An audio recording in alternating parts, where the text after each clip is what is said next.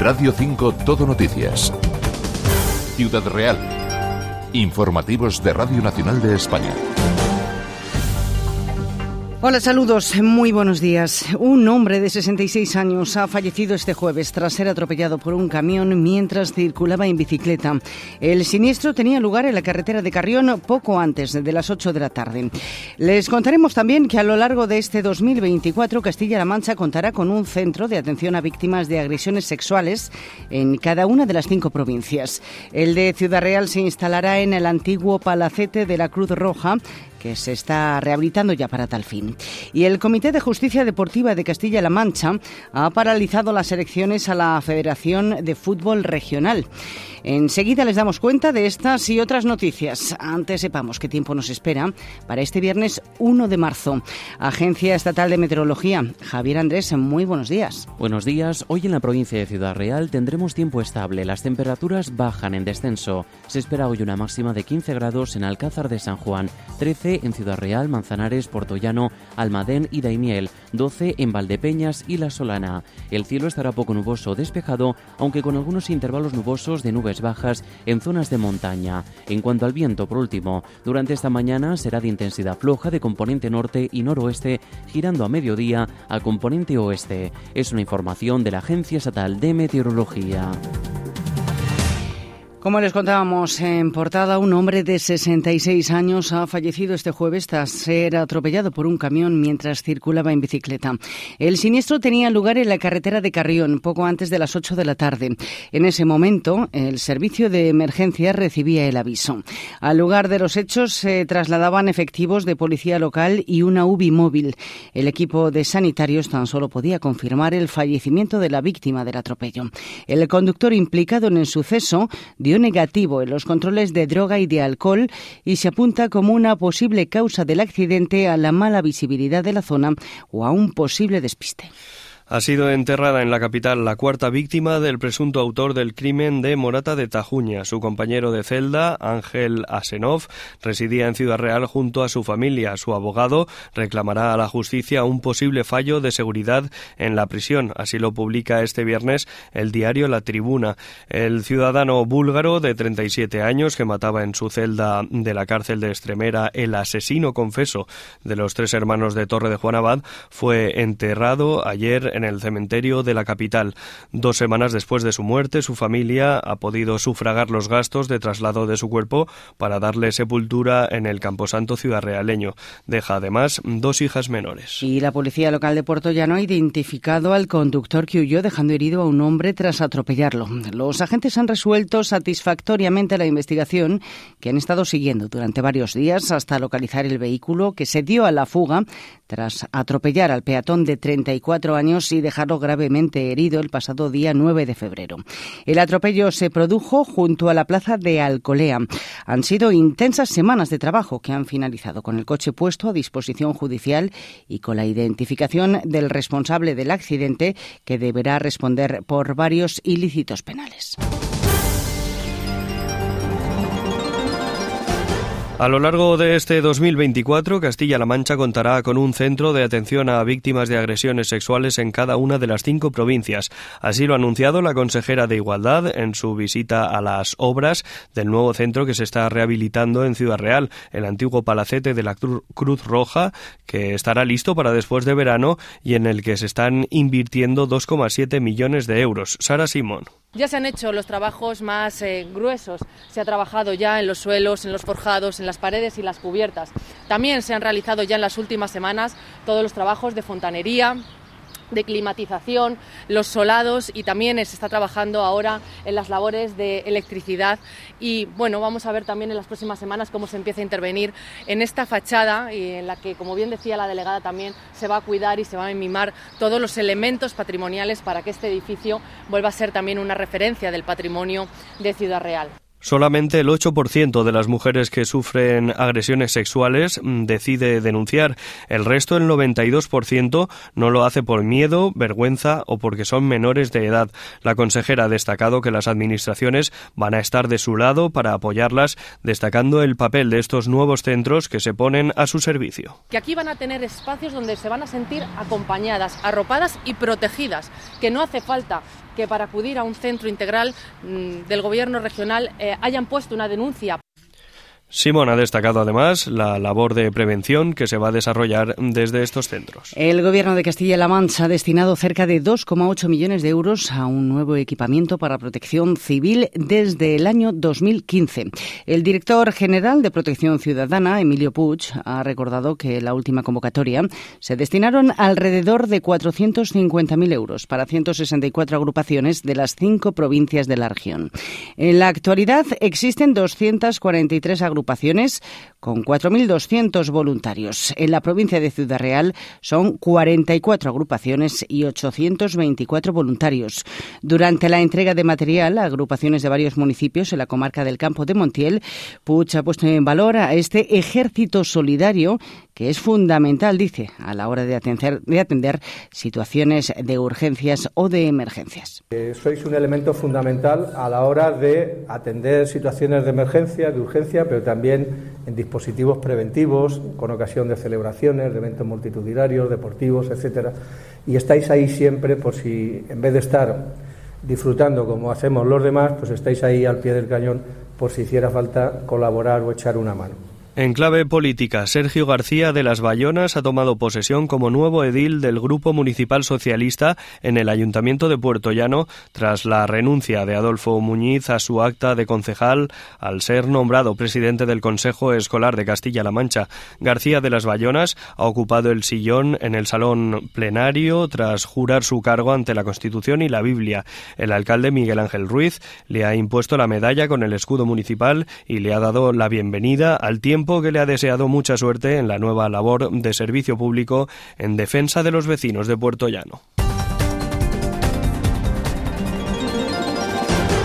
El gobierno regional ha realizado la primera suelta de un lince ibérico en el Parque Nacional de Cabañeros para crear un corredor que siga impulsando la recuperación de la especie. La consejera de Desarrollo Sostenible, Mercedes Gómez, ha destacado que se trata de un hito histórico. Pretenden convertir Cabañeros en un paso intermedio que conecte las poblaciones de linces ya asentadas de Sierra Morena y Montes de Toledo. Cabañeros para nosotros representa una zona eh, que se llama de paso, una zona de conexión, pero una zona de conexión fundamental entre los animales que tenemos, eh, en, este caso en los Montes de Toledo, y con la zona de Sierra Morena. Y eh, esperamos que U2 encuentre aquí su casa, esté muy a gusto y que además eh, por aquí ronda una lince que se llama Sibila y esperemos que se hagan buenos amigos y que podamos contar con una población estable en Cabañeros que creo que sería pues muy importante. La sectorial del aceite de oliva de Cooperativas Agroalimentarias Castilla-La Mancha se ha reunido este jueves en Alcázar de San Juan para hacer balance de la campaña de este año que se salda en la región con una producción de 97.500 toneladas de aceite de oliva. El portavoz de la sectorial, Gregorio Gómez, ha presentado los datos finales de cosecha a los representantes de las cooperativas del aceite, con una producción cercana a las 100.000 toneladas. Es corta pero razonablemente normal, señalaba Gómez teniendo en cuenta que se esperaba una campaña más pequeña estimada en alrededor de 80.000 toneladas. En cuanto a la calidad, ha sido buena, sin problemas sanitarios y con un rendimiento bajo. El Comité de Justicia Deportiva de Castilla-La Mancha ha paralizado las elecciones a la Federación de Fútbol Regional. Así lo ha confirmado este jueves el director general de Juventud y Deportes, Carlos Juste, en su visita a Ciudad Real. Solamente informaros que el Comité de Justicia, Deportiva eh, informó anoche a la, Junta Electoral que rige el proceso de que, va a, salir el presidente de la Federación Territorial de Fútbol, comunicándoles que se suspende cautelarmente estas elecciones hasta que se resuelva el recurso que presentó la candidatura o al, al estamento de clubes del Club Deportivo Salvatierra una suspensión cautelar hasta que se resuelva el recurso presentado por la candidatura Más Fútbol, encabezada por el árbitro de Corral de Calatrava, Teo Sobrino. Este había denunciado irregularidades en el proceso electoral a favor del que ha sido hasta ahora presidente, Pablo Brillo. En un comunicado, Más Fútbol agradece a la Junta su intervención y lamenta la imagen que estos hechos puedan causar al fútbol en la región. Escuchamos a Sobrino. Lo primero agradecer al Tribunal de Justicia Deportiva de Castilla-La Mancha que nos haya escuchado y haya valorado y haya visto que, hay un montón de irregularidades en el proceso. Si en, en Castilla-La Mancha estamos en la región europea del deporte, hace mucho daño que estas acciones así continúen, que ensucia todo lo que es el fútbol la Universidad de Castilla-La Mancha acogerá 14 de las 26 competiciones deportivas de los Campeonatos de España Universitarios 2024. La región acogerá pruebas de atletismo, balonmano, escalada, vóley o pádel que se celebrarán en sus diferentes campus, en la sede de Talavera de la Reina y en algunos municipios como Miguel Turra o Chillarón, en Cuenca. Será entre marzo y junio. César Sánchez es vicerrector de Deportes. Como decía, es uno de los grandes momentos para el servicio de deporte en cuanto a esfuerzo y reto organizativo, pero dentro de eh, la línea que llevábamos de gestión deportiva en estos tres últimos años, entendíamos que era pues una apuesta que complementaba esa apuesta decidida por el fomento del deporte universitario con distintas acciones que ahora comentará el rector y que servía de colofón para las mismas. Por su parte, el rector Julián Garde ha subrayado que quieren ser una universidad pública referente en el deporte. También ha destacado el entendimiento entre las diferentes administraciones para sacar adelante este proyecto y ha agradecido el papel de los deportistas de la universidad. El agradecimiento a nuestros y nuestras deportistas a nuestros y nuestras estudiantes que nos van a representar en estos campeonatos de España y por eso lo hemos querido traer a la universidad, porque se lo merecen claramente en base a, los resultados y a su nivel de compromiso en los años anteriores. Nuestra apuesta por el deporte es también incontestable. Hemos hecho muchas cosas en estos tres años, vamos a hacer alguna más y además lo hacemos porque queremos ser la universidad pública referente en esto.